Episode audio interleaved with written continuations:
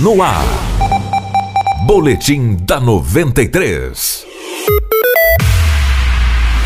Comissão de Ética Pública da Presidência da República decidiu abrir processo para apurar a conduta dos ex-ministros da Agricultura Antônio Andrade e Neri Geller em razão de suposto envolvimento em fatos apurados em operação que investiga esquema de corrupção no Ministério da Agricultura. A decisão anunciada ontem foi tomada durante uma reunião que aconteceu na segunda-feira. Antônio Andrade e Neri Geller estiveram à frente do Ministério da Agricultura durante o governo da ex-presidente da República República Dilma Rousseff. O processo vai apurar a conduta ética dos dois ex-ministros. Depois de notificados sobre a decisão da comissão, eles terão 10 dias para apresentar a defesa. Como já estão fora do governo, a punição que pode ser aplicada ao final do processo é uma censura ética, uma espécie de mancha no currículo. Antônio Andrade e Neri Geller chegaram a ser presos na Operação Capitu que foi deflagrada pela Polícia Federal no último dia 9.